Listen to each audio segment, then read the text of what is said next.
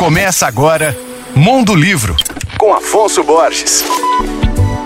Alô, ouvintes leitores da Alvorada FM. Ao assumir o posto de embaixador dos Estados Unidos em Praga, na República Tcheca, Norman Eisen ficou surpreso ao descobrir que havia sinais de suásticas embaixo dos móveis do palácio que foi sua residência oficial. As terríveis marcas que o nazismo deixou na República Tcheca ainda estavam lá, mostrando que o passado pode vir à tona quando menos se espera. É assim que Norman começa a narrativa do livro O Último Palácio de Praga, o turbulento século XX retratado pelos diversos habitantes de uma mansão lendária. É um livro de não ficção publicado pela editora Verus, que conta com maestria as convulsões que transformaram a Europa no século XX. São mais de 500 páginas nas quais o autor resgata a história de quatro pessoas notáveis que moraram no palácio antes dele. Uma delas é a atriz Shirley Temple, testemunhou os protestos da Primavera de Praga em 68, que decidiu retornar à cidade e ajudar a acabar com o totalitarismo. Além disso, o autor entremeia a narrativa com fatos da vida da sua mãe, que fugiu da República Tcheca depois do Holocausto. O Último Palácio de Praga é um livro envolvente e emocionante que nos entrega uma mensagem super atual. A história de luta pela democracia e pelos direitos humanos não acabou. Esse livro foi mais uma indicação sensacional do meu querido amigo Zé Salvador Silva.